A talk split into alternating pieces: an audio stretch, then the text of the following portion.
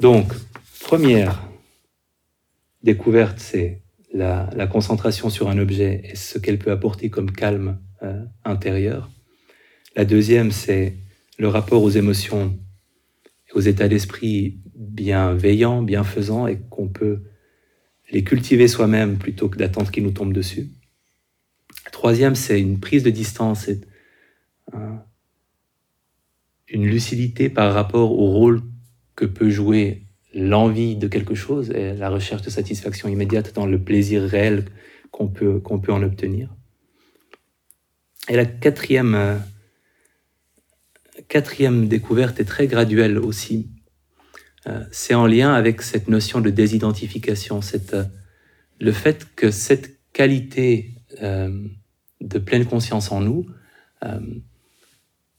elle est indépendante et préserver de ce qu'on est en train de vivre. L'observation de la colère n'est pas colérique, l'observation de l'anxiété n'est pas anxieuse. Si on est en train d'observer une émotion difficile, euh, on n'est pas dans cette observation affecté par l'émotion difficile, en tout cas pas de la même manière que si on se confond avec elle.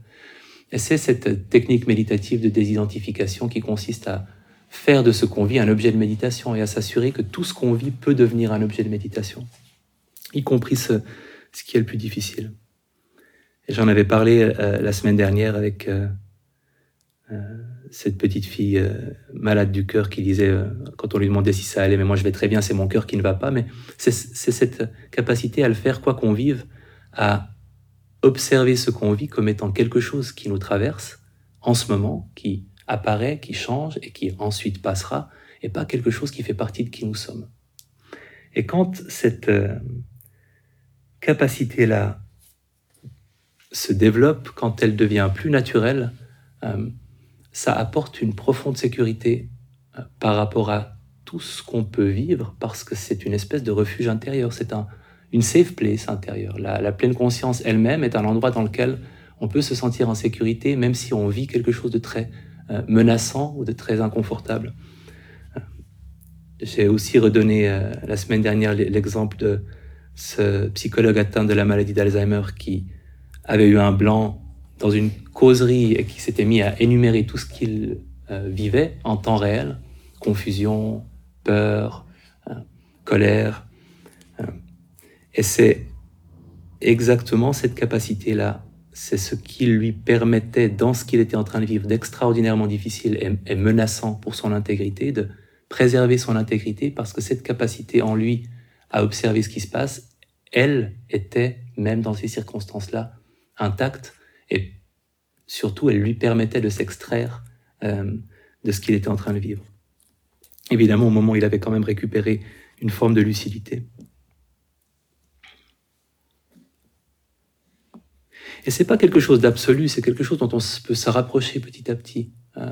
et il y a des moments méditatifs où on est euh, proche de, de cet état où on sent que vraiment, tiens, il y a une pensée, et c'est qu'une pensée, et elle passe, et tiens, il y a une sensation, et c'est juste une sensation, et elle passe. Et, il y a d'autres moments où euh, on sent que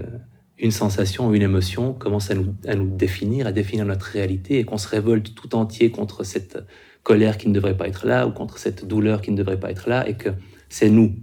et, qu'on perd cette aisance ou cette, euh, euh, cette distance qui n'en est pas une que, que la désidentification nous apporte. Dans la philosophie bouddhiste, il y a une phrase très très simple qui a euh, qui m'a aussi marqué.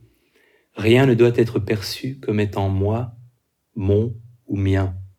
Comme phrase qui résume une bonne partie de l'approche méditative, c'est que à chaque fois que un chagrin devient mon chagrin ou devient moi, c'est là qu'on souffre vraiment. Quand on est dans l'observation de l'apparition d'un chagrin, on peut avoir un rapport de curiosité, de, bienveillance ou de compassion par rapport à ce ressenti qu'on observe, euh, plutôt que d'être euh, défini en tant que personne par sa présence. Ça correspond aussi à, ce conseil euh, donné par Siddhartha Gautama, un, un, ermite qui était venu le voir et qui avait peur de mourir trop vite pour avoir le temps d'atteindre le fameux éveil. Et le, conseil express à cette personne pressée qui avait vécu euh, beaucoup de temps en ermitage et qui savait ce que c'était que de méditer, qui savait ce que c'était que d'affiner euh, sa concentration, c'était simplement de lui dire dans ce qui est vu, il n'y a que ce qui est vu, dans ce qui est entendu, il n'y a que ce qui est entendu. Dans ce qui est senti au sens large, il n'y a que ce qui est senti. Dans ce qui est pensé, il n'y a que ce qui est pensé. Et c'est comme ça que tu dois pratiquer. Et si tu pratiques de cette manière-là, quand tu pratiques et que dans le vu, il n'y a que le vu, dans l'entendu que l'entendu, dans le senti que le senti, dans le pensé que le pensé, euh, alors